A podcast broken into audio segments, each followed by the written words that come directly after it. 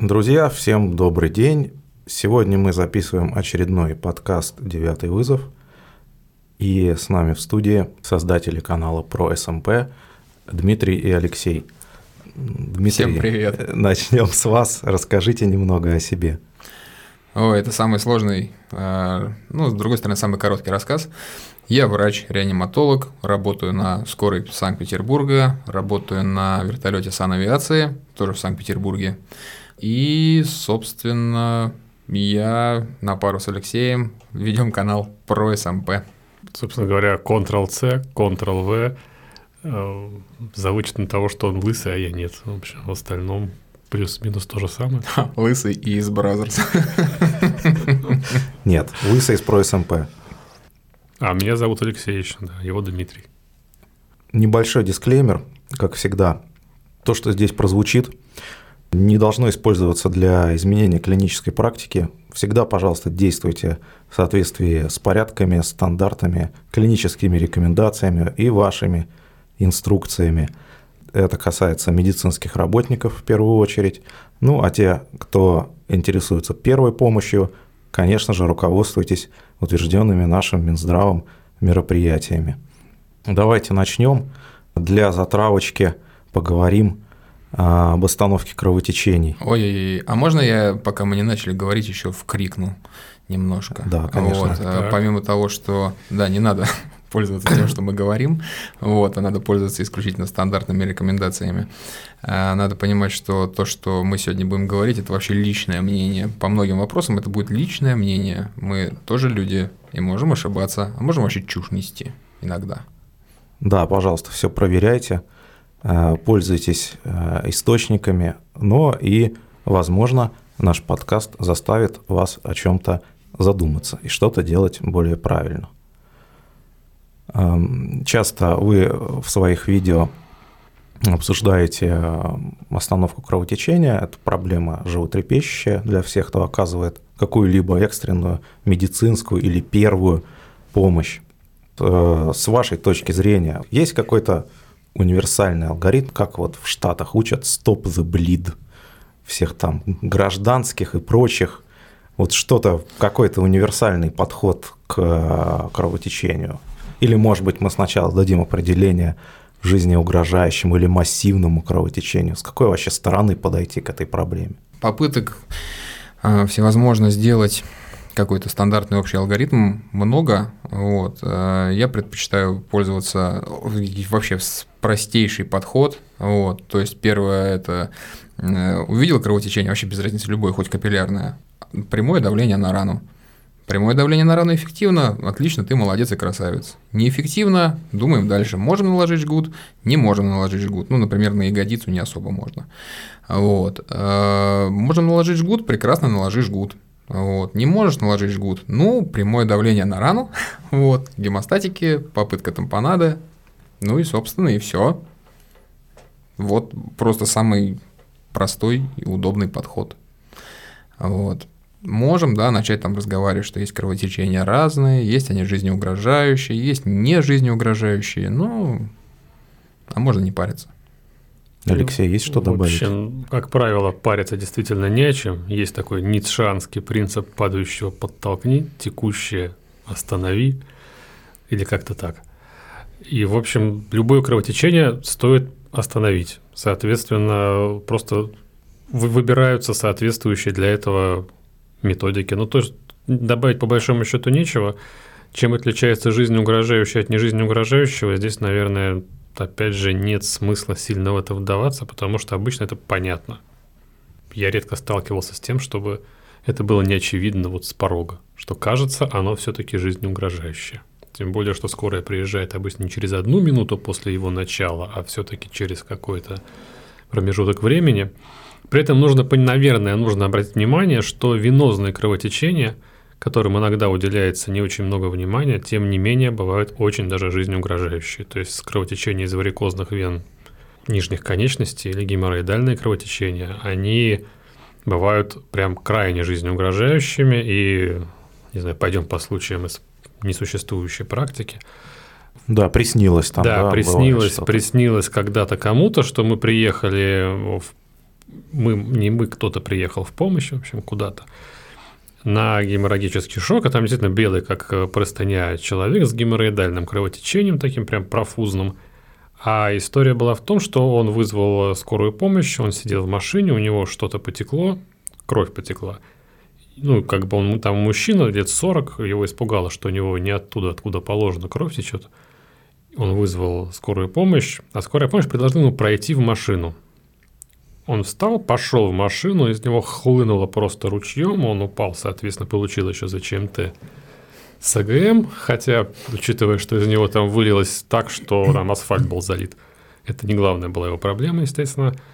Ну, это я говорю к чему? К тому, что, в принципе, к кровотечениям надо относиться, если это не ссадина на губе, все-таки достаточно осторожно и ответственно. Ну, а я дополню, вот. осадина на губе в некоторых ситуациях у некоторых пациентов э, с гемофилией, например, тоже может интересно заканчиваться без терапии. А, опять же, из несуществующей практики пожилая женщина, которая принимает соответствующие препараты, а, с носовым кровотечением, а, которая с помощью носового кровотечения получила нормальный такой геморрагический шок. Опять же. Туда же. Да, а вот усложним задачу. Э, рана, ну там действительно рана и рана, да, можно заткнуть. Если что-то этой ране подлежит, там сломанная, например, кость, или инородные тела там имеются какие-то, уже придавливать будем мы такое? Ну, смотря что и где, вот, э, потому что если... Да, давайте я чуть, так, скажем так, от жизни угрожающей от, зависит от угрозы жизни. Если из ягодицы хлещет кровь, и ну, в, в ягодицу попал осколок, я не знаю, пускай кирпича, трубы, диска от болгарки. Диска от болгарки, оттуда хлещет кровь, то у нас нет вариантов это не затыкать. Ну, даже если там торчит инородное тело, и вроде казалось бы логично, что нельзя его шевелить, но если мы ее не заткнем, то будет вскрытие. А если мы заткнем, то, может быть, вскрытия не будет. Да, вот мы, мы как-то подходим, подходим к животрепещущему вопросу тампонады, потому что вот, как мне кажется, э, в программе обучения, а там, ну, во всяком случае, врача скорой помощи, я давно, правда, учился на эту специальность, тампонада не, не очень звучит. Это какая-то такая хирургическая манипуляция больше. А вот э, в те же, да, Tactical Combat Casualty Care, да, там, по-моему, она фигурирует она там много где фигурирует, да. А, но она не только в этом TCCC фигурирует, а, в общем, тампонада сейчас тампонада сейчас фигурирует вообще, по-моему, везде, у всех на слуху в связи с последними событиями. Вот, а, да, одна из такой немножечко не в, ну, в тему, но не про тампонаду, одна из причин а, вообще того, что организовался канал про СМП, а, это то, что я проходил пятилетний очередной цикл а, на кафедре скорой помощи. Вот, у меня возникло огромное количество, ну, можем сказать, вопросов к тому, что мне рассказывали. Вот. Потому что то, что, ну, как бы я знаю, то, что я читал в книжках, немножечко не соответствует тому, что мне рассказывали. Вот, поэтому, да, пришлось как-то пытаться самому что-то рассказывать. Вот. А в плане тампонады, да, не фигурирует, э, к сожалению, почему-то. Хотя, с другой стороны, даже вот тампонада обычным бинтиком, не каким-то гемостатическим средством, очень неплохо работает. Вот. Э, ну, действительно, тампонада бинтиком неплохо работает. А если тампонада еще и с гемостатиком, ну и вообще хорошо. Там что-то пытаются сейчас у нас добавлять в нашу укладку – из гемостатического. Я не знаю реально, когда это появится. Было... А у нас, по-моему, на этом, на чемпионате мира, да, появился этот э, гемо... Как его? Не гемосорб. Гемостоп. Гемо, ну, какой-то гемостоп. Какой, какой-то гемостатик, да, местный гемостатик появился, помимо гемостатической коллагеновой губочки. Вот, так что, да, может быть, что-то появится. Хотя и губочка неплохо работает. И губочка неплохо работает. И бинтик обычный неплохо Отлично работает. Отлично работает обычный бинтик. Ну, глав, главное, это давление, я так понимаю, создать нужное в этом. Ну, набить да, ее, да, чем-то, чтобы, да, на края раны было давление и препятствие для тока крови, в принципе. Она А там- мы проверяли это, да, на куске свинины. Мы устраивали кровотечение, вот, тампонировали тампонами и прокладками. Вот, тампоны с прокладками работают крайне плохо, а вот обычный бинтик э, сработал прекрасно. Да, эти прокладки не так плохо работают, но бинтик, безусловно, тут приоритете. Да, да, простой марлевый, без гемостатика. Прекрасно работает. Даже при том, что я оказывал сильное давление явно выше, чем то, которое будет э, в ране, тем не менее, прекрасно все было стопонировано. Да, ваши подписчики, кстати, просили узнать, будут ли еще трэш-видео. Там У нас был, у нас был раунд вопросов был, да, к, э, про СНП, просили узнать. Я так понимаю, что хлеба и зрелищ нужно всем, просят, Конечно. просят ро- розыгрыши и э, э, трэш-видео. А, Трэш-видео обязательно будет, если мы придумаем какую-нибудь забавную тему, и у нас под это будет соответствующий расходник. Вот, потому что а, иногда, ну, как вот, например, у нас было видео про а, ИВЛ и свиные легкие, мы подключали аппарат э, к, собственно, легким и наглядно смотрели на всевозможное. А, У нас просто внезапно появился доступ вот к свежим, Свиным неразреженным, легким, да. да, свиным легким. А с тампонадой, опять же, ну, пошли на рынок, купили кусок свинины и всячески над ним изгалялись. Вот. Э, Что-нибудь придумаем новое, ну, отснимем, да. Опять же, я всем всегда говорю, что вопросы и всякие предложения можно писать в комментариях. Иногда это работает. Это не значит, что мы отснимем вообще про все, но иногда что-то интересное предлагают. А в плане розыгрышей, ну, наверное, да. Это, опять же, такая очень спонтанная была тема с, розы- с розыгрышами. Вот. а, Накупил всякого, появилось лишнее, в общем. да. Нет, нет, это не накупил всякого, появилось лишнее. Это специально было. Призы были Само специально собой, куплены, конечно. под Да, розыгрыши. Именно так и было. да, с логотипом канала про СМП, между прочим. Вот так-то. Вот Да. вспоминали мы Рыбоа и э, вот эти курсы, да, на, на- как раз на хрюшках. Да. И поскольку о кровотечениях говорим, вот эти более продвинутые методики, да, ну, в конце концов, ну, давление на рану, там, жгут, гемостатик, все понятно, это существует все давно. Но какой-то сделать там рывок вперед, да, в отношении э, жизнеугрожающих действительно кровотечений, когда там, ну, вот аорту надо перекрыть каким-то образом, э, имеет это перспективу вообще какую-то в, в догоспитальной медицине? Ну, мы же пробовали. Вот. Что-то как-то не очень оно работает. Слушайте, Проблема- мало, мало. Очень дорого и очень мало. Здесь проблем сразу несколько. Э, Во-первых, это дорого, потому что на это, ну, у нас вот конкретно было определенное небольшое количество докторов и фельдшеров, э, которых допустили к хрюшкам сначала, э, дали в руки вот это устройство, и вот, пожалуйста, баллонная окклюзия аорты проводится так-то. Ну, понятно, сначала нам прочитали теорию, да, рассказали, как это. Потом под контролем мы все это делали, потом мы делали это еще на барашках, смотрели и так далее. То есть научить э, как бы всех на скорой помощи, там, я не знаю, полторы тысячи человек, ну, наверное, будет сложновато. А, То есть это чисто теоретическая, наверное, отработка на каких-то манекенах в лучшем случае. Это раз. Во-вторых, под, если мы говорим про непосредственно РБО, то пациента должен принимать соответствующий хирург, который может, сможет потом э, дырку в э, артерии как-то заштопать. Вот, э, потому что у нас не все хирурги, оказывается, могут с сосудистыми такими повреждениями работать. Э, Это два. Вот. э, Нужно, понятно, что на все бригады это закупить. Ну, а дальше мы уткнемся в то, что, ну, хорошо, вот у там фельдшера Марии Ивановны, вот, которая уже больше 40 лет работает успешно на ГССМП, есть вот этот набор. И есть пациент. И вроде бы надо ставить, но как-то что-то вот... Не, ну, Есть противопоказания, определенно есть противопоказания, поэтому нет. Мани- Манипуляция конечно, не, не фельдшерская, и там парамедикам ее нигде и не дают. Хотя Ну да. бы это какой-то ограниченный контингент. Не, ну, в конце концов, да, на гражданке сложно представить, что это будет вообще иметь какой-то смысл. Ну да. Вот.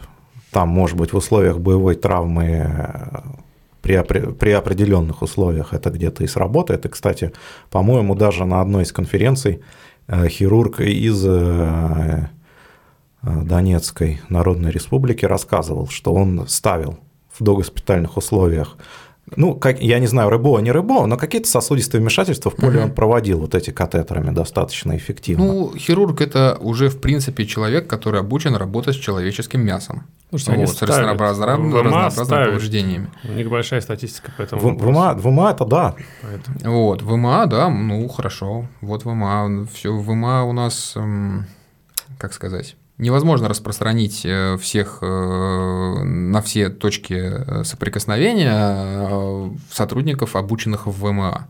Ну, невозможно. в МА ставит РЭБО, первое место ставит ЭКМО, да, в, ЦЕРМ, да, да. в ЦЕРМ ставит ЭКМО вообще просто фантастически, но это федеральные центры. Да, вот, пожалуйста, вот мы сейчас перечислили ВМА, в ЦЕРМ а, и Первый мед. Вот. А это в Санкт-Петербурге три стационара. А сколько у нас стационаров в Санкт-Петербурге? А Больше. остальные как-то не работают с ЭКМО, РЭБО и так далее. Ну и вот мы уже уткнулись на уровне стационаров, хотя хирургия там тоже есть. Вот, поэтому, ну, черт знает. Опять же, в условиях ну, если мы будем говорить об условиях скорой помощи, работу в условиях скорой помощи и, возможно, работа в условиях каких-то боевых условиях, вот, э, чем проще и эффективнее, тем лучше. То есть, опять же, например, Aortic and Junctional Tourniquet, который этот, Мгм. а, AAGT, Мгм. вот. Вот простая методика. Он, правда, имеет до черта всевозможных эм, осложнений И, и- и последствий, да. И последствия, да, его не, ну, как бы применяющий в шутку называют The Necroser, потому что потом некроз кишечника многим пациентам обеспечен. Вот. Но вот он простой. То есть ты сверху приделал пояс, накачал манжету, и вот ты аорту этой манжетой, ну, раздувшейся этой штукой перекрыл. Молодец. Вот. Ну и представьте себе постановку а, в полевых условиях, э, катетеризацию бедренной артерии вслепую. Понятно, что никакого УЗИ-контроля у тебя не будет. Вот, катетеризация вслепую, заведение в правильную зону, раздувание, и потом, а, еще при транспортировке его не выдрать бы оттуда. Вот, надо как-то нормально закрепить. Ну, это как-то сомнительно, честно говоря. Вот. Вот. И второй момент, как мне кажется, тоже организационный, что штука дорог- дорогущая, понятно, что она должна быть там, не знаю, чтобы схватить весь город, но пускай на пяти машинах. Ну, наверное, пяти Ну, хватит Ну, вот, более-менее. нет. 5-7, ну, сколько-то машин. В общем, 10. сколько-то машин, 10, неважно, в общем, сколько-то машин. А понятно, что они приезжают в помощь, скорее всего. Ну вот там все это время продолжается кровотечение, при котором нужно применять такую методику, да. Сколько это времени займет суммарно? Да, проще уже М, отвести Может сразу. Быть, да, его проще отвести. И высок риск, что пока приедет бригада с этим рибо, будет его ставить, это все еще минут 40.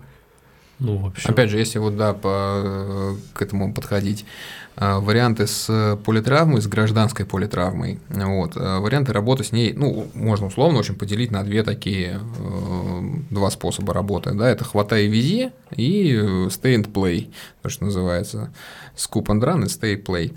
А, то есть в первом варианте минимальное вообще количество вмешательств, просто вот жизнеспасающих и быстро на стол хирургу. Второй вариант это вот э, то, чем чаще мы занимаемся, это стабилизация состояния, стабилизация гемодинамики. Сейчас мы введем все препараты, которые нужно, потому что там э, вот тут еще черепно-мозговая, нужно все витаминки сделать, например. Вот. так важно. Миксидол. А, Мексидол. И цитофлавин, кстати, тоже очень э, полезный. Вот. И а потом снять кардиограмму на черепно-мозговую травму и померить обязательно нужный уровень сахара. Ну, его, в принципе, в пути можно померить, а вот кардиограмму с нашими кардиографами в пути не всегда получается снять адекватно, а потом на месте не всегда получается. и на месте. Ну, короче, не суть. И вот сначала все это сделать, а потом повезти. Короче, э, вот такие два подхода можно же сравнить, и их сравнивали. И вариант э, работы «хватай и беги» показывает большую выживаемость. Ну, в- отношении открытых и огнестрельных ран это 100%. Да, ну это вот э, варианты при какой-то политравме, потому что, как сказать, во-первых, хирург э, в плане хирургии повреждений обучен явно больше, чем сотрудник скорой помощи, а во-вторых, возможностей у хирурга в больнице явно больше, чем у сотрудника скорой помощи в машине скорой помощи. Слушайте, один раз у меня был случай, когда мне реально вот эту вот штуку была возможность, была бы, если бы она у меня была, возможность употребить. Там просто... Ты про а, эту баллонную окклюзию? Да, да, да, эту да, штуку. Эту штуку. Про Рыбова, да. Про Рыбова, да. А, вот, ну или что-то такое высокотехнологичное. Там можно было, в принципе, все что угодно употребить. Но там было все лимитировано тем, что нужно было человек извлекать. Соответственно, он там был крайне сильно поврежден и в механизме находился. Соответственно, вот пока его извлекли. Но таких случаев как-то очень немного. Ну, бывает. условно говоря, один за, за практику. Ну, пока да, так, вот такого масштаба один, да. Тоже в западной литературе часто можем, ну, любят они описывать э, такие случаи. Была даже статистика где-то там по какой-то из англоговорящих стран по э, реанимационной торакотомии. То есть, да, когда да. у нас уже запредельная кровопотеря, когда уже остановка кровообращения, вот у них есть протокол, когда... У лондонской вертолетной службы, да, например. Да, у Хемса, у Хемса. Вот. И, в принципе, даже там результаты какие-то есть. Ну, конечно, в нашем правом поле пока что вряд ли это сможет существовать каким-то образом. Пока что не может существовать в нашем правовом поле, вот, а на этапе скорой помощи имеется в виду. А у них неплохая статистика по всевозможным проникающим травмам. Ну, вот, то есть это ножевые, либо огнестрельные, но в момент сокращения сердца, то есть чтобы не там гидроударом сердце не разорвало.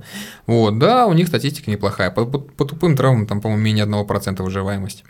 Вот. А опять же, в условиях ну, если посмотреть статистику по преступлениям э, с использованием огнестрельного оружия или ножевого оружия, ну, этого колюще-режущего, э, в Лондоне и, например, в том же Санкт-Петербурге, вот, то есть примерно по населенности одинаковые два города, Оказывается, что в Лондоне все с этим значительно хуже. Я, вот. кстати, вы, что, хотите, как в Лондоне? А нет, я, нет, я не хочу жить в Лондоне. Я вангую, что нам надо готовиться. А, ну, возможно, возможно, но а, опять же, на данный момент у нас э, чаще это всевозможные варианты тупой травмы, не проникающей. Вот. И реанимационная торакотомия, да, ее, ну, вот я чисто могу сказать, что мне было бы вот интересно, например. Вот, если бы мне сказали, что мне можно, я бы применял. Вам ни одному было бы интересно. Вот, да? мне, наверное, ни одному было бы интересно, но это было но бы применено. Бабушке на отек легких это было бы излишне, но было бы применено. А, да, пациент отек легких, поэтому мы выполнили реанимационную торакотомию. Подсушить. Ну да, нашими тактическими ножницами. Вот, но... Впитывающая салфетка на легкое прекрасно обсуждать. А, да, конечно. Методик много разных интересных, и приборов, устройств, и всевозможных вот таких штук придумывать много разных интересных, но в данных условиях, в наших условиях гражданской жизни, это как-то, ну, мне кажется, не очень имеет шансы на жизнь в смысле эти методики? Так этого и нет, потому что все эти методики, они, как правило, реактивны, то есть возникает запрос, а потом возникают методики. Но если мы это так умозрительно обсуждаем, видимо, нет запроса, потому что если был вал ножевых ранений с валом огнестрельных и еще что-нибудь такое, то ну, уже ручники бы, бы кто-нибудь приложил, уже да. бы все бы приложили. Да. Ну, не все, но кто-нибудь уже приложил, потому что это очевидно. Ну, в Лондоне приложили, мы, ну, по большому счету, Сейчас я скажу крамольную вещь, да, но у нас служба скорой помощи в городе крайне адекватно работает, и, в общем-то, наверное, уже бы как-то бы отреагировала. Ну, не знаю, наверное, такую крамолу придется мне вырезать. Да. Вырезайте, вырезайте к черту. Ну, я к тому, что там на фоне Лондона, да, и прочих э, высоко организованных материй и стран, ну, в общем, у нас крайне все адекватно. И с, и с прибытием, и со всем, и с оснащением, к слову. Например, у моих финских коллег, с которыми я там перманентно общаюсь, ну, они по-хорошему завидуют. У них хуже оснащена машина. Хотя они тоже, в общем, ну, я забыл, они, у них другая классификация совершенно. Ну, в общем, они тоже вроде как реанимационные. Угу. То есть они хорошо оснащены. Advanced Life Support. В общем, да, там угу. они сильно Advanced Life Support. Они перевозкой еще занимаются между стационарами, которые совсем тяжелые. Тоже они это делают. И тем не менее. Например, Лукаса у них нет, это считается у них как бы дорого, ну как бы зачем? Что такое? А, бесплатный фитнес на полчаса. Как-нибудь. Вместо Лукаса. Да. Богатая нефтяная Норвегия делает для богатой нефтяной России. С Божьей помощью. Да, да. молодцы, молодцы, пускай делают. А, так, вот э, здесь, в этой связи, часто возникает такой тезис, я как-то каждый раз не могу его оспорить или согласиться с ним, э, что если врач или фельдшер хорошо подготовлен в рамках гражданской медицины, то есть, ну вот если он хороший врач скорой помощи или хороший фельдшер скорой помощи, вот в соответствии со своим профстандартом, то э, в условиях боевой травмы он тоже сделает все, что надо.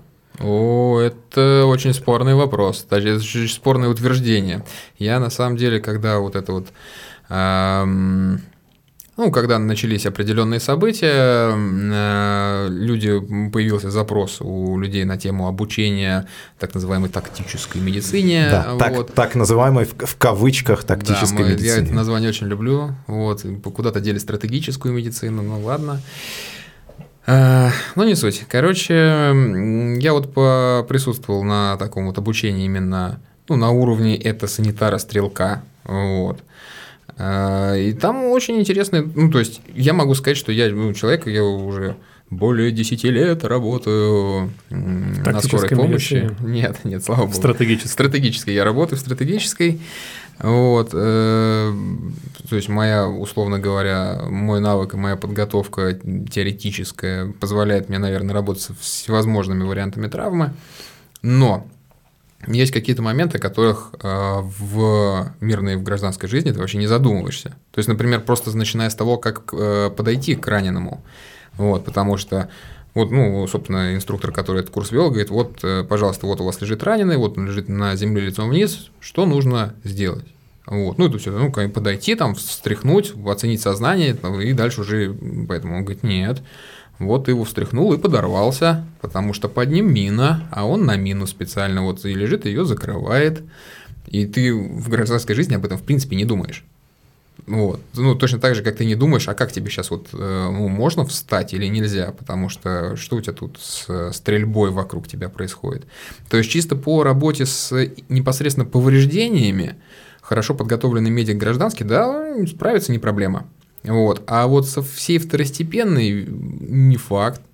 Вот. А учитывая то, что медик на поле боя является одной из приоритетных целей, вот, то мало с чем он справится, потому что, скорее всего, проживет недолго. Слушай, начнем с того, что его там нет. Ну, там есть санитар, инструктор, еще кто-нибудь, но если мы говорим про медика как врача, да, или фельдшера ну, хотя бы. Фельдшер может в теории оказаться, фельдшер но может врача заехать. там нет. Врач находится на первом этапе, уже эвакуация, уже на, в медпункте там, бригадного уровня, там находится врач, туда поступает раненый, ну и, собственно, там с ним врач уже работает, ну, естественно, в более-менее. И если врач вменяемый, то, как показывает практика, вот по моему, там, по, по моему общению с товарищами всякими разными, то практика показывает, что все справляются. И да, получается проблема большая в том, что у нас редко, когда хирург работает, например, везде. Ну, например, э, чтобы он и на животе, и на груди, и на конечностях, и наркозным аппаратом умел бы немножко пользоваться, и вообще там ВВЛ бы хоть что-то понимал, и в анестезии бы понимал. Ну, в общем, всему этому на базовом уровне быстро люди обучаются, потому что у него на этом медпункте анестезиолога может не оказаться, и даже, вероятно, и не окажется он там вообще может один оказаться и с фельдшерами. Ну, вот, соответственно, ну, тем не менее, как-то нужно решать. В этом плане военно-медицинская академия проблемы. у них вот этот а, смарт, хирургия повреждения, да. там, damage control и все вот это вот, они там, да, конкретно хирургов обучают, э, ну, помимо всех там своих вот этих вот хирургических вмешательств, вот, еще и минимальным каким-то реанимационным и анестезиологическим вещам. То есть, а да? вот что там с дыхательными путями, угу. а вот что там э, с этим, а как сделать то, а как сделать это. Ну, вот, соответственно, есть... да, в этой ситуации справится он, конечно. Ну, научится, если он шить умеет, резать умеет, анатомию хоть как-то знает, ну, в общем, все. Damage control, кстати, и его же распространяют и на догоспитальный этап, в том смысле, что damage control resuscitation, да, вот uh-huh, раз уж мы uh-huh там, да, про остановку поговорили, про восполнение у нас любят, ну, в рамках нашей скоропомощной школы российской любят восполнение ОЦК. Да. Э, да. Надо его восполнять или нет, потому что на Западе в Advanced Trauma, Trauma Life Support, угу. там побольше растворов, там британцы вроде как льют поменьше растворов, какой-то есть вот Слушайте, здравый, я- здравый, разумный подход к этому вопросу. Вот хорошо, у нас невролог проснется.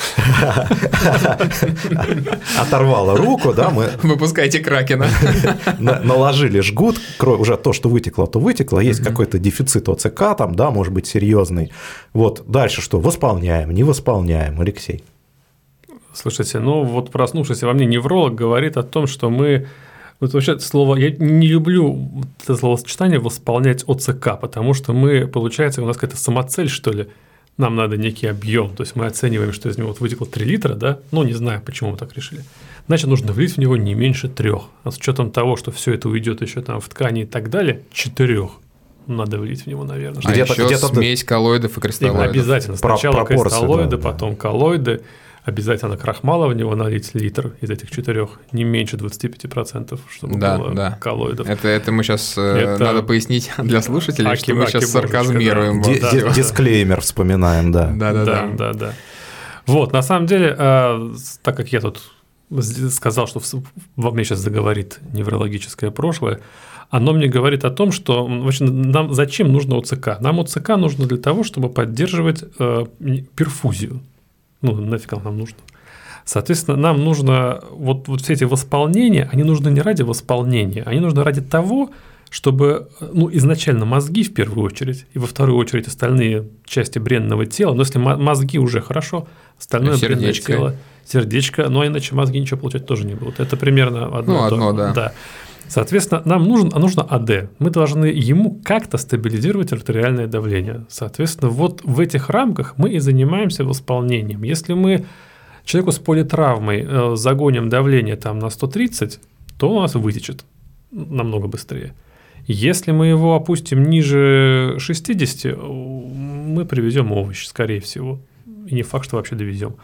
Соответственно, вот в этом диапазоне мы должны что-то делать. Мы, у нас есть комбинация сил и средств. То есть у нас есть препараты, пре- ну, вазопрессоры, у нас есть э, жидкости разные всякие. Соответственно, вот И устройство для остановки да, и кровотечения. устройство. Не, ну Чтоб ос- не остановить, подтекало. остановить-то Да, остановили, вот допустим. используя комбинацию этих методов, мы, в общем, что-то делаем. Есть протоколы ведения шока, э, там всякие современные, да, и там написано про болюс растворов. И, в общем, ими мы руководствуемся, так мы и Ну, делаем. Условно говоря, там, да, взрослые это 250 за 10 минут, оценка, если не помогло, то еще 250 за 10 минут и э, параллельно с э, норадреналином. Ну, можно в миллилитрах э, на килограмм там считать, как, Можно, как там, да, угодно. формул много. Да, формул много, они все там читаются легко и находятся и гуглятся. Но суть в том, что вот что важно и почему-то это часто упускается, нельзя, ка- нельзя нельзя никогда упускать цель. То есть мы не льем, чтобы лить, не восполняем, чтобы восполнять, и не, ну, в общем, не делаем, чтобы делать. У нас есть задача, и мы эту задачу достигли, у нас АД приличное стало 70, не знаю, вот оно, вот оно стабильное хоть как-то. И мы поехали. 80-90. Мы поехали, мы не занимаемся на месте 40 минут, там человек у нас оторваны там какие-то конечности, и мы 40 минут стоим его стабилизируем, чтобы там влить в него положенный объем. Мы считаем, что нужно влить в него 5 литров, и пока все 5 литров не влили, мы стоим, ждем. Но нет, так не работает. Хоть ну, стабилизировали его в какое-то дееспособное состояние. Ну, в в Вставай, смысле, иди в да. машину, что разлегся. Да, да, да. И поехали. Потому что наша задача сохранить ему мозги и как бы органы, чтобы там почки не отлетели желательно, хотя они у него уже, наверное, отлетят все равно. Чтобы коньки не отлетели. Да, да, да. В вот с почками, с почками как раз коллоиды ты обвиняют, что Так а коллоиды вообще не надо на гос- на догоспитальном этапе. ну, дискутабельный вообще вопрос Чушь с это коллоидами, чушь. да, на догоспитальном этапе. Ну, опять же, как терапия отчаяния, если мы имеем там политравму с массивным повреждением каких-нибудь паренхематозных органов, и, в принципе, мы понимаем, что механизм действия коллоидов здесь вроде как ну, вписывается в логику процесса, и ну вообще ни- ничего не сделать, все вытекает из него нафиг. Ну, Почему не полить? Ну, можно и коллоиды полить. Они тоже вытекают. Как- Какая разница, в принципе, что лить? Ну, наверное, они будут медленнее вытекать. Но это ну, не вот точно. тоже, Ну, тоже вообще не про, точно. про прессы рассказали. Какой препарат выбора у вас? Норадреналин. Потому что норадреналин – это база, то есть э, как бы как… э, Ну вот если говорить про какую-то вот там тяжелую политравму, то у меня такая супер тяжелая была однократно, ну такие менее тяжелые, более-менее регулярно. Ну, норадреналин, э, в принципе, я очень люблю адреналин, нежной любовью. Я его использую и считаю, что вообще он крайне недооценен как вазопрессор. А, Но дофамин и мезотон, на мой взгляд, они на скорой помощи ну, должны реже применяться. Вот. А норадреналин, адреналин, прекрасные а вот проблема препараты. в том, что а, дофамин можно залить в баночку и три капли в, в 2 секунды. Как там он? По табличке, по, по табличке, да. по табличке с капельками, да. Это по табличке с капельками сидеть и крутить вот эти вот э, отвратительные колесики у капель. Кстати, про почечную дозу дофамина тоже был вопрос. А, почечная доза дофамина, да, да, да почечная доза – это хорошо. Слушайте, а давайте так, а на этапе скорой помощи зачем это надо? Нам зачем диурез дофамин, дофамином? Ну, то есть, ну, как бы мы... Я не знаю, честно. Я не в курсе. Давайте, давайте гладим. В комментариях спрашивали, да. Давайте котика бейсбольной битой погладим. Я не знаю. Ну, то есть, наверное, если в стационаре врач очень сильно умный и понимает, что зачем он делает, то, наверное, он может постимулировать диурез дофамином. Я допускаю. Попробовать. Отдавая себе отчет в своих действиях и имея всякое вокруг. А если ты на этапе скорой помощи, ну, можно фуросемиду уколоть и постимулировать. Ну, то есть, значит, вот, вот что мы хотим добиться этим? Не знаю, да. это, это, это более длинный горизонт планирования в любом случае. Так мы должны планировать хотя бы на этапе до стационара. Я понимаю, что это тоже долгий горизонт планирования, но... Слушайте, но, но тут с, с этим мы должны хотя бы научиться планировать. Ну, ну хотя хоть... бы до момента передачи пациента. Хоть Чуть-чуть. Не, ну, не, ну дофамин на травму, наверное, все-таки не совсем то. Нет. Хотя у линии это нет уже норика. Да есть у них норик, надо им уметь просто пользоваться, не бояться. И адреналин у них есть. Просто есть шприцевые дозаторы. А вот ну, без шприцового дозатора, да, никак не получится. Ну, не, в принципе, получится. Так это та же лабуда, как э, с дофамином. Э, в баночку налил, и вот сидишь, как дурак, крутишь колесико без шприцевого дозатора. Вот. Э, получается все та же самая чушь. Вот, то есть у тебя там нарушение с дозировкой будет постоянно, но сработает оно явно лучше, чем дофамин в ту же баночку залить. Вот, только ну, посчитать, реально нужно посчитать. Это математика за пятый класс. Вот. Если деваться некуда, то, конечно, в баночка лучше, чем ничего, потому что без давления это совсем плохо. Окей, ну, да. капаем. Тем более, кстати, есть, я забыл, как называется это приблуда, которая считает, вот, вот какой-то девайс ну, счетчик капель. есть, да, счетчик капель, который прям точно считает капли, и в принципе, ну если так, Наверное, нет? дороже, чем шприцовый дозатор стоит. Не-не-не, он-то механическая, это не электронная О. штука, она механическая, она, мы ее, мы ее на что-то выменивали, то ли в Костюшка, то ли где-то, и вот у нас даже была в машине. В общем, хорошая штука. Прикольно. Вот, кстати, Алексей скрыл свой неврологический анамнез. А что с моим анамнезом не так? А все плохо с вашим анамнезом, Алексей Владимирович, все что, плохо. Что, что заставило перестать быть неврологом?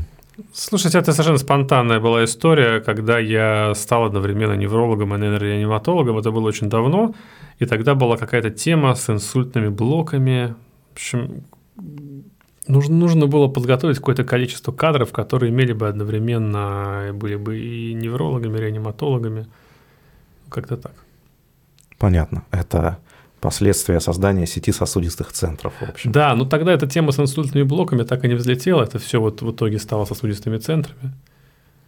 Короче, вот какая-то там была именно административная вот эта штука, что нужно было, нам нужны кадры, мы будем делать вот это. Да, в итоге, в итоге кадры пришли на скорую помощь. Это ну да, кадры куда-то в другое место перетекли, но, собственно, это не есть проблема, наверное. Не, не видел у вас на канале, обсуждали вы или нет, э, тема с э, с гемотрансфузиями или с переливанием продуктов крови каких-то не, не на, на догоспитальном этапе. Слушайте, ну это на, на догоспитальном этапе это дичь в условиях города. Почему дичь? Потому что это, ну, я, я себе вообще-то слабо представляю в условиях того, что тебе ехать до стационара полчаса. Ну, есть... нет, слушай, это в принципе при себе представить можно. Я себе слабо представляю, как и вот хранить. Хорошо, нет, у нас есть сухие варианты. Там как, каждую, смену, каждую да. смену они размораживают. Эти, в, хем, в Хемсе, во всяком случае. Да, как? у них, да, у них два пакета есть. Вот, они каждую смену размораживают, замораживают и так далее. Вот. Но в Хемс э, это одна бригада. В, в лучшем случае две бригады. Ну, вот, одна на вертолетике, другая на машинке. Да, они, ну, они иногда, да, в две бригады работают, так она, в принципе, на вертолетике или на машинке, то есть там в зависимости от удаленности и вообще, что там происходит. Да, хорошо, ну да, теперь на 150 бригад это масштабируем. Вот, 300 пакетов. Я так подозреваю, каждый, Я- наверное, в социальных сетях встречал вот эти призывы, а, срочно нужна там такая-то кровь, пойдемте сдавать. Ну, давайте сейчас всем городом пойдем сдадим кровь тогда, да. И мы будем ее скорые. просто возить и выкидывать по мере Да, истечения да, срока годности. Ну да, так и будет. Скорее, ну, это будет каждый день мы будем выкидывать по 300 И я пакетов. сейчас скажу еще одну крамольную вещь, несмотря на то, что я только что тут все похвалил, да. Но я теперь должен заметить, что мы, конечно, будем выкидывать, а то, что мы не будем выкидывать, обязательно кто-нибудь накосячит с группами крови. Да, А да. Вот сто Ну, процентов. Не, не, нулевка, там- у, этих, там- ну, у них нулевка. У них нулё или плазма вообще у них. Да. А, ну так да. Там они с группами не, Не сильно парятся, да. да, там нулевку всем. Ну, тогда Вот. да, а, не накосячить. Да, да, да. Накосячить сложно. Не, я видел варианты сухо- сухой, э, ну, леофилизированный. Вот, э, эритроцитарный, там, по-моему, эритроцитарная масса леофилизированная была, и они пытались это все свиньям заливать по-всячески. Слушайте, это на самом Смотреть, деле помрет или нет. все и, и РЭБО, возвращаясь к РЭБО, и препараты крови на машинах, это все довольно крутые идеи для области, для регионов, ну вот для нас, для Ленобласти. Потому что когда у тебя доест час, то все меняется. Ну, то есть ситуация радикально другая. Вот Не, у ну тебя вот, прям вот там, вот жизни там бы, вот там бы вертолет до Рыбоа, до Плазма, Да. до область в радиусе Нет там вертолета. 70-100 километров Да. это бы взлетело. В общем, да, вот там, да, там это просто жизненно необходимо, потому что вертолет там летает. много чего бы Иногда даже могло, два. да, Иногда, да, даже два. могло бы поменяться. И, в принципе, истории со всякими ЭКМО и прочим крайне тоже не- недоразвиты. А вот они могли бы работать у нас, да. В отличие от препаратов крови и РЭБО, и вот этих модных травматических историй, которых там бывает одна в год. Мгм. А внезапных сердечных смертей бывает гораздо больше, чем одна в год. Мгм. А вот они здесь как раз могли бы выживать чаще и хотя бы даже и без мозга, но, в общем, тело без мозга тоже зачастую... Тело без мозга – это неплохие органы. Да. Вот сейчас нас просили еще же мифы развенчать. Мгм. Вот сейчас мы миф о черных трансплантологах развенчали. А вы, как выясняется, никому не нужны органы. Вообще нет. Нет, Чё? органы, дело не в этом. Дело в том, Нужны, что конечно. пациентам органы нужны. Вот. вот кто бы их выковыривал бы из э, тех, кому они не нужны, и вставлял бы в тех, кому они нужны. а вот нужно, этим. кстати, насчет трансплантолога. Есть же трансплантолог. Надо, вот у нас эфир будет с психологом, и надо еще с трансплантологом сделать эфир. Потому Надо что, попробовать. и просто они так, есть эти эфиры. Есть, Донорство, есть ними- просто вот донорство органов – это единственный способ жить после смерти. Вот. Ну, потому что ты как бы уже умер, ты так умер, и так умер. Вот. Так ты умер с двумя почками, а так ты умер без почек. Ну, какая тебе разница, собственно? Это без разницы. Вот. А вот твоя почка, ну, можно у тебя ее изъять. Вот, кому-нибудь посадить, будешь жить после смерти не целиком, а в виде одной почки, да? Не, но если ты вдруг по какой-то причине решил умереть молодым и здоровым, то там кроме почки еще. Там еще много чего можно вы- выковырять. Вот. Поэтому, да, и улучшить. То есть, ну, условно говоря, если мы не можем спасти пациента, такое, к сожалению, случается, вот никто вечно жить не будет, а, то с помощью него иногда мы можем спасти других пациентов. Но это сейчас как-то очень слабо развито. В конце концов, э, нам проще. У нас задача-то доставить. Да, вот, кстати, опять же, мы так э, говорим о Лукасе как о рутинной манипуляции, да, устройства механических компрессий. И, ну, не, не везде так, да, у нас, Да. ну, у нас вот так. То есть мы как-то априори принимаем, что эта вещь полезная, нужная в хозяйстве, да, на бригаде. Ну, эта вещь, э, если у нас нет, условно говоря, трансплантологии, вот, то эта вещь полезна исключительно в том, что бригада не занимается полчаса бесплатным фитнесом. Вот. Хотя это ну, не настолько утомительно, насколько там про это рассказывают. Да, Э, Вполне. в И это эффективно, они прекрасно руками Да, заводятся. ру- руки не менее эффективны, чем Лукас. И Ну, в последних рекомендациях, да и в предпоследних, по-моему, там Лукасу, ну, любым вот этим автоматом для проведения механических компрессий сердца отводится вторая роль. То есть это Да. исключительно, если вам нужно транспортировать пациента, тогда вот, да, применяйте. А если не нужно, вот, тогда будьте добры руками. Не, ну и в нашем же городе не один случай, когда транспортировка на Лукасе, дальше там коронарография, реваскуляризация, и Да. вот с этой с рецидивирующей ФЖ, да, пациент потом уходит Да, куда-то. Лукас, он, в принципе, революционен именно возможной транспортировки раз. И, ну, это вопрос, который этому там, в чате, в чате тоже упоминался, по-моему, мной, да. Насчет м, он, второй момент, который возникает с Лукасом и ЭКМО, кстати, тоже это констатация смерти, она становится непонятной. Ну да. Потому что на Лукасе, по сути, Ну, пока Лукас качает. Ну, знаете, у кого-то и окоченение на Лукасе появляется. Понятно, понятно, что оно появляется. и мы Почему у кого-то? У Оно всех, появляется. безусловно. У всех на Лукасе появляется ровно через полчаса трупное окоченение, феномен Да. белоглазого, пятна Лярше а, и гипостатические пятна. Лярше у меня почему-то у меня обычно появляются феномен белоглазого и пятна гипостаза. Пойдем дальше. Я очень редко кого-то хочу пригласить на подкаст. Э, Хочу поговорить только с теми, кого интересно попытать по каким-то вопросам. Вот как, как они делают в своей практике. Вот, э, например, есть у вас пациент с переломом диафиза бедренной кости. Золотой стандарт по иммобилизации такой травмы, с вашей точки зрения. Прям Золотой стандарт или то, что мы используем? Нет, начнем, начнем с золотого стандарта. Вот, э, ес- если бы э, мы жили в идеальном мире, в утопии, как, как бы мы мобилизировали бедро? Если бы мы жили в идеальной утопии, слушайте, вот э, неплохие, ну, мы, конечно, можем вспомнить про шину Дитрихса, вот, э, которых, ну, они, по-моему, сейчас есть на, везде на скорых, но нигде нет в стационарах. А есть неплохие эти спенсеровские, ну, Сп- Спенсер выпускает еще, выпускает там несколько компаний подобные аналоги, ну, вот, типа такой лебедочки раскладывающиеся. Тр- ну, тракционная какая-то шина. Тракционная шина, да. Вот, э, идеальная. Ну, она удобная, она компактная, она компактнее, чем шина Дитрихса. Вот. э, Накладывать ее относительно просто. Ну, она логически понятна. И понятно, что там выглядит она адекватно, а не эти, а эти, извините, да, какие-то лакированные палки. дрова какие-то, да? Слушайте, да, это там, вот это, э, как ее, подошвочка вот эта там классная, которую надо привязать. Вот. А, Вот, ну, наверное, да, вот оно. Я, кстати, даже, по-моему, Медпланта видел тракционную шину, как какой-то. Возможно. Я вот просто из того, что я случае. запомнил, из того, что я видел, это вот спенсеровские. Я знаю точно, что несколько еще разнообразных компаний их выпускает. Вот. Может быть, и Медплант дошли до этого. Вот. Ну, если дошли, вообще молодцы. А так вообще вот в рамках крамолы, вот если не проводить иммобилизацию, например, это очень страшно. Ну, для кого? Если не проводить мобилизацию для медработника... Ну, для кого? Для эксперта ОМС, для кого? Ну, для кого страшно? Для пациента, конечно. Пациента, слушайте, Для эксперта ОМС это наоборот не страшно, это радость. Это для эксперта ОМС радость, потому что грядет премия. Вот. Он выявил ошибку, грядет ну, премия. на самом деле, иммобилизация теоретическая, простите, документальная, в общем, она всегда проводится.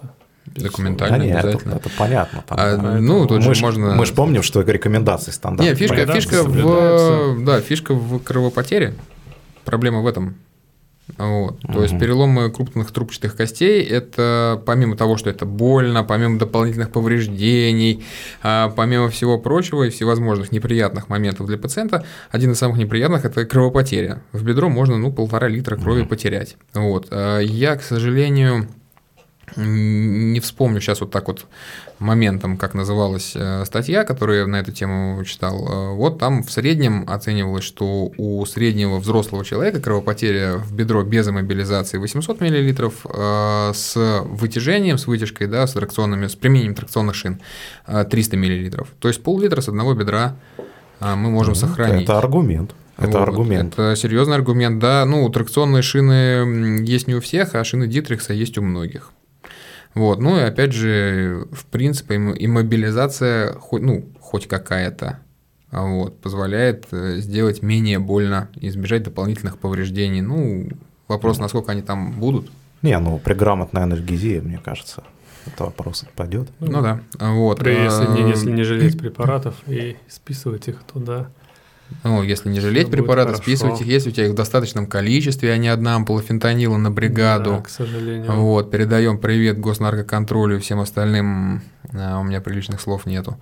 Кстати, ну, Вот. кстати, вот англичане, у них пер- препарат номер один при политравме – это морфий. Ну, это неплохо, Например. пожалуйста. Ну, кстати, не, да, хорошо. вообще надо, чтобы человеку было хорошо, поэтому да, может, тоже котируется. Под наркотическим, Может быть, да. ему будет больно, но ему будет нормально. Может быть, его боль улетит на драконе.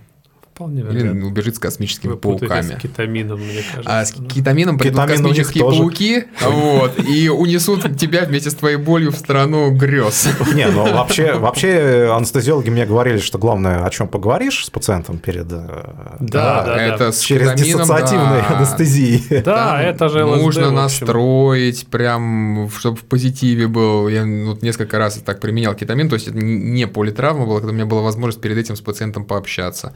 Вот. И да, это конкретно нужно с ним посидеть, чтобы ему стало как-то, ну, спокойно, весело, может пошутить, там, рассказать анекдот какой-то, связанный вот с, с этим, чтобы, ну, Как приятно говорят, было. подкорку разгрузить. Ну, можно, в про- Да. можно хорошую премедитацию сделать, но премедикацию хорошую вытаскивая из-под трамвая ты не сделаешь. И, И это, это я говорю, что это исключительно вот не этом это не политравма. Это да. прямое показание политравмы для кетамина, на самом деле, но при этом подготовка нормальная пациента, она, конечно, получается... Не, хорошо. прямое- Несколько смазанный. Не, получается. Ладно, хорошо, прямая подготовка, о, прямое показание для кетамина. У меня одна ампула кетамина. Что я с этой одной ампулой делать буду со взрослым мужиком? Колоть? Вот. Колоть, да, у меня две, ну, две ампулы морфина. Классно, 20 миллиграмм морфина на взрослого пациента. Вот, и А вот, и у меня 400 микрограммов фентанила. и Вот, фентанил. ну огонь, это все вместе вот смешать в один шприц, вот, и бахнуть на поле травмы. Вот это нормально. В одной в один не Вот. надо, не положено. Ну, понятно, что мы в разные шприцы исключительно. Вот, обработаем спиртовой салфеточкой вместо инъекции. Вот это вот Да. все. Да. И куда может еще больше натечь гематома, чем в бедро, это в таз. Да, А вот, вот к мобилизации, да, к мобилизации таза у нас подход более такой либеральный. Да, к сожалению, да. А, К иммобилизации, к перемещению. В принципе, э, проблема с, э, ну, как сказать, проблема в том, что э, мало кто из медиков ломал себе таз, бедро, да вообще что-либо ломал. Вот. То есть, Э, Вы видите в этом счастью, проблему? В общем. Нет, в этом, с одной стороны, это очень хорошо, что люди меньше травмируются. Вот. С другой стороны, когда ты наблюдаешь, как пациенты с политравмой, ну, ус- грубо говоря, берут за ноги, за ноги и закидывают на носилки, ну, потому что, ну, а что его, как его перемещать-то еще? Вот, ну, возникает вопрос... Ему больно. Да, ему возникает очень вопрос, больно. насколько люди вообще э, в адеквате. Кстати, вот э, в, кор- в коротком видео про ITLS Мгм. присутствовал и, и, э, осмотр таза, Да, и, обязательно. и- и перекладывание. Что Вот Таз мы правда всегда осматриваем, поэтому это, в общем, С тазом, да, с тазом там проблема, что, ну, при, опять же, кровопотеря там э, больше идет в брюшную, ну, чаще идет в брюшную полость, за брюшное пространство, и там 2-2,5 литра с одного таза можно как с куста собрать. Вот. А с иммобилизацией таза, ну, опять же, Внешне перелом бедра, там, открытый, со смещением и так далее, выглядит намного более страшно, Да. чем э, перелом таза, который, ну, он даже вроде как форму свою сохраняет Да. практически. Хотя там каша. Вот, На хотя на там, КТ будет. э, ну, сначала там будет каша, а потом там будет жиденькая каша, разбавленная кровью активно. Вот. И, соответственно, бедро-то понятно, что нужно как-то зашинировать. Ну, потому что, ну, посмотрите, оно буквой э, какой-то завернуто. Вот. А таз, ну что, ну, таз и таз. Слушайте, я Честно. на самом деле, что с ним, в общем, поэтому по умолчанию, ну, если мы говорим про попытать и как вы вообще делаете, я вообще по умолчанию обычно щит делаю и все. А с тазом общем, щит, оно так себе. Ну, это для погрузки в машину. Что, что можно сделать на улице перед погрузкой в А, машину? есть, есть вот, кстати, там был в комментариях вопрос один из фишечек. Вот, это давно было, опять же, в телеграм-канале «Девятый вызов». Я это прочитал. А Вот, э, израильский метод иммобилизации таза штанами. да, Да, да, девя- да. девятый вызов репостил, да, из, израильского парамедика. Я пробовал, на самом деле, вообще очень удобно. Реально работает. Подписан на израильского парамедика, я тоже про это читал, но я пока не пробовал. А я пробовал. Это, кстати, Э- Эдуард оттуда регулярно выступает на наших конференциях в Санкт-Петербурге. Понятно. В общем, я пока не... Я за этот метод я тоже зафиксировал, но у меня даже сохранен, но я пока не было у меня казуса.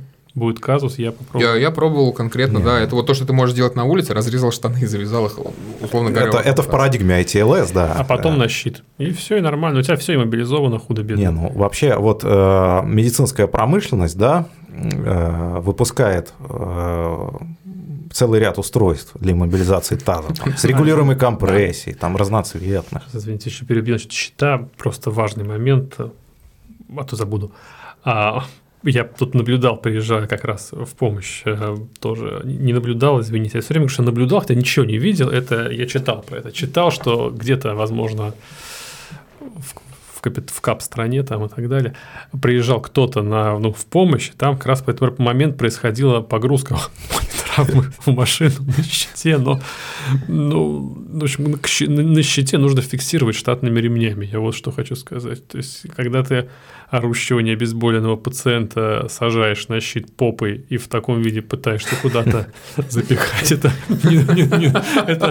как бы не называется на щите. Ну, это со щитом, Проще да? без щита тогда. То есть, даже такую простую вещь, как щит, как казалось бы, нужно в целом правильно использовать. Но да, и...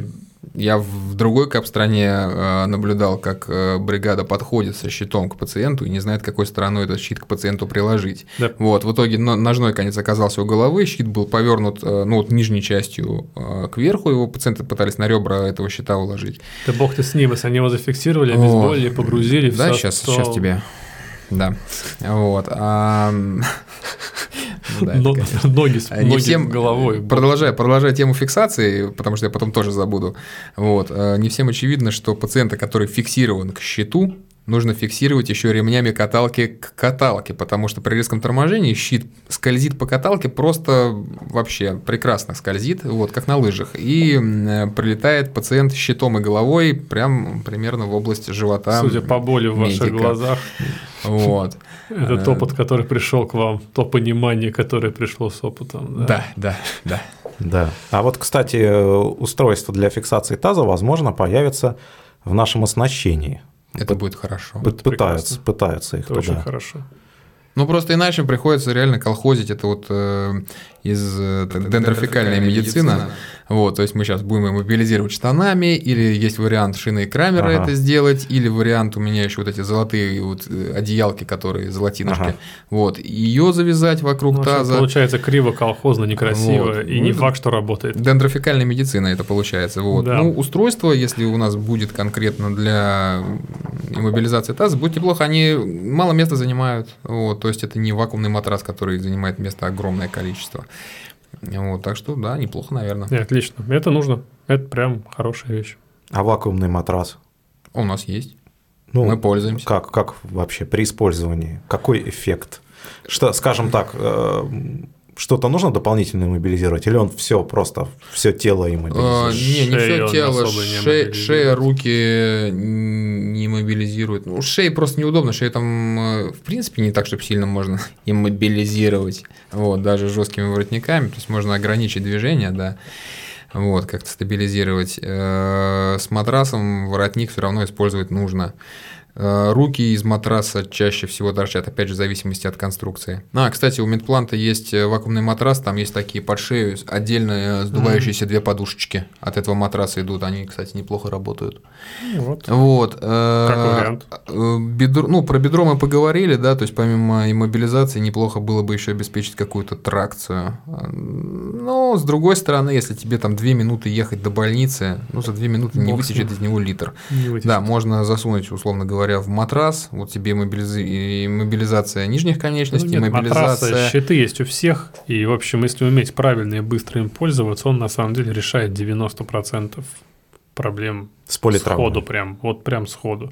Просто, я повторю еще раз, я просто это видел не раз, и не, я об этом читал не раз, и не два, про нефиксированных пациентов на щите, которых куда-то тащат зачастую в сознании необезболенных. Это, ну... Ну, опять же, куда-то тащат сознание необезболенных, вот, а...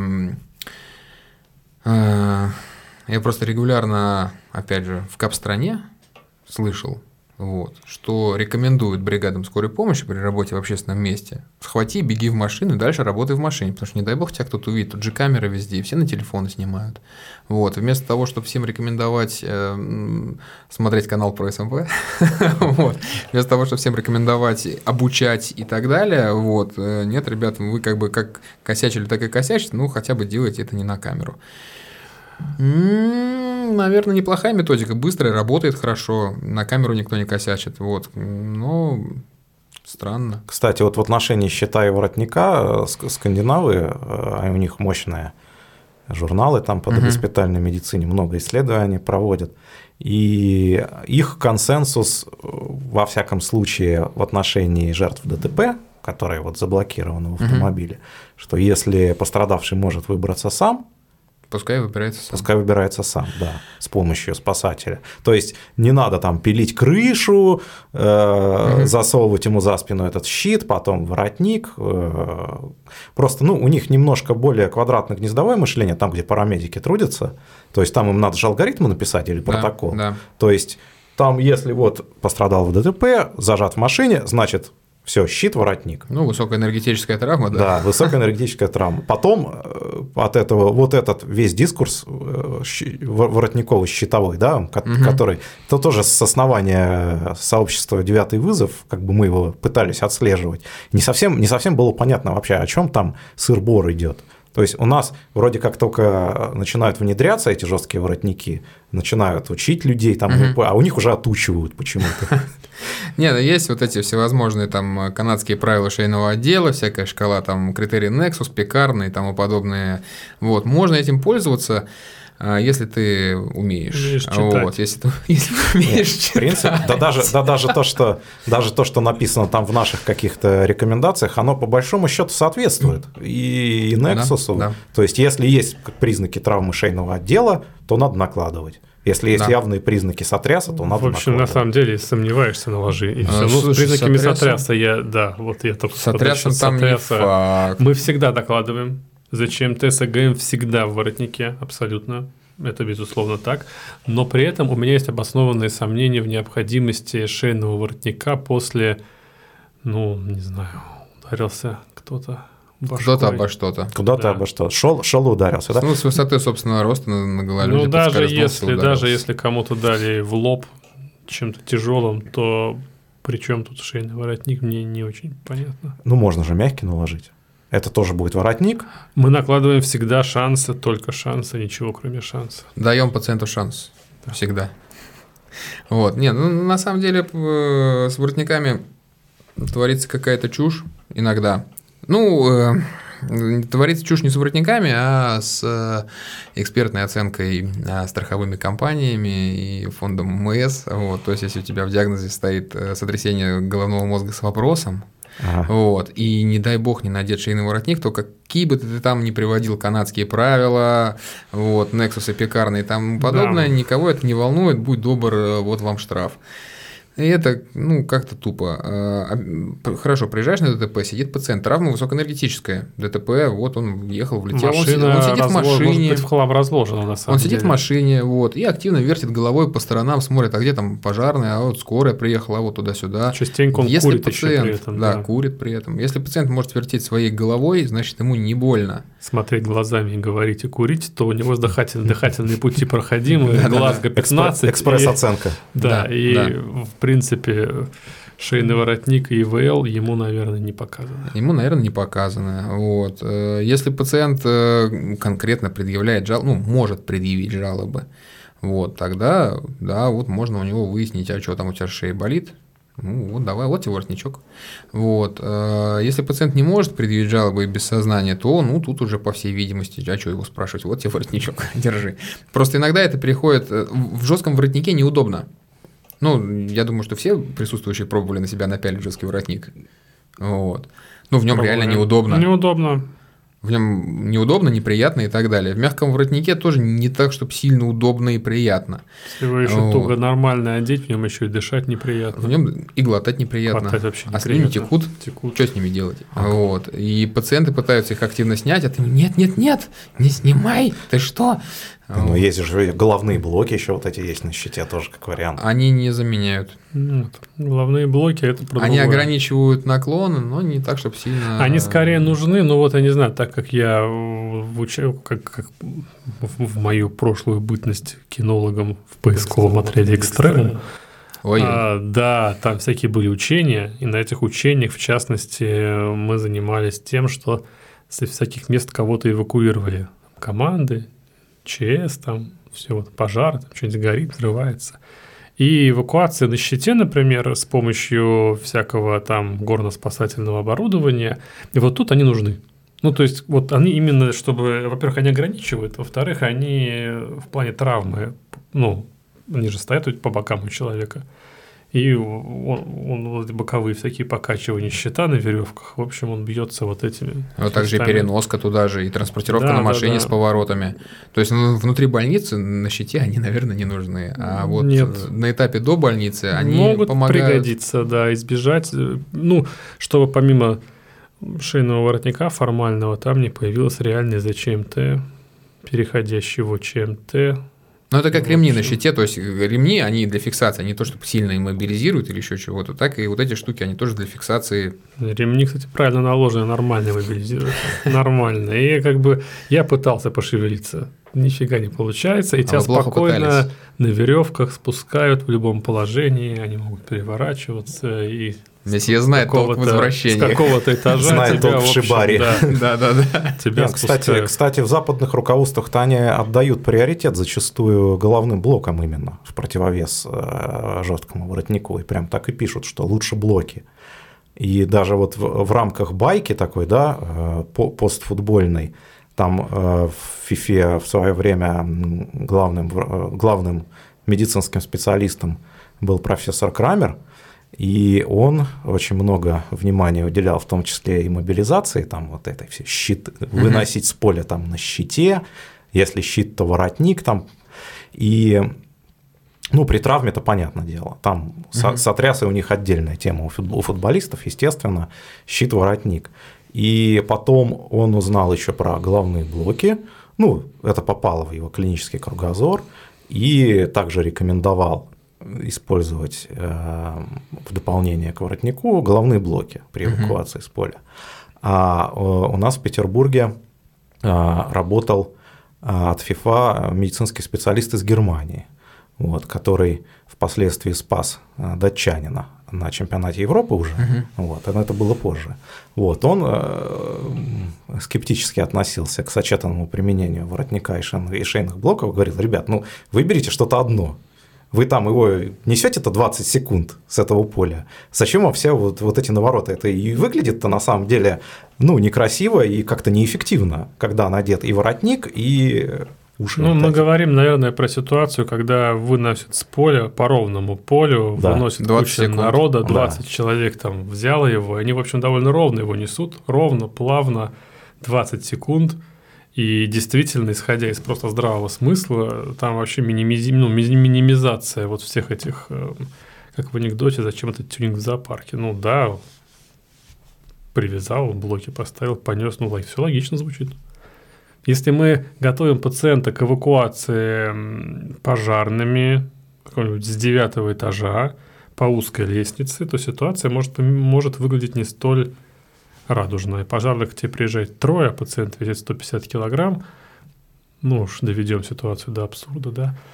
В общем, все это может выглядеть совсем по-другому, и вопрос иммобилизации может быть довольно значим, потому что в какой позе все это окажется, как это будет передвигаться, вопрос интересный. А вот э, сам сплинты доводилось потрогать, поприменять? Потрогать доводилось, поприменять нет. Как впечатление ну, вообще? Есть ли от них толк? Или, или лестничная шина родная лучше? Лестничная шина, она роднее. И лучше. И лучше. И тяжелее. Слушайте, вот из всего вот этого такого прямо прикольного, мне, в принципе, пневматические нравятся. А мне, мне прикольные. А мне нравится. А, ну, они яркого цвета. Они яркие, они удобные, но по большому счету лестничная шина, она ну, прижилась не только потому, что она самая дешевая и примитивная, но и на самом деле для большинства ситуаций она достаточно удобна. Она более универсальна. Универсальна, эффективна и при правильном применении в принципе решает вообще весь спектр задач, кроме шейной ну, хотя можно не, можно шею да, можно, можно, да. Почему нет? Все можно сделать лестничной шиной. Будет не очень красиво, но в принципе эффективно. Но сработает. Да. И таз а, можно. Это? Если это выглядит можно. тупо, но это работает, это не тупо. Ну, значит, это не тупо, да. Поэтому да, все можно. Окей. Перейдем к дыхательным путям. Просто иначе машина будет забита, она и так-то где и так много всего. Не, но Уже если, если лестничные заменить на сам сплинты, то место освободится. Ну, в принципе, да.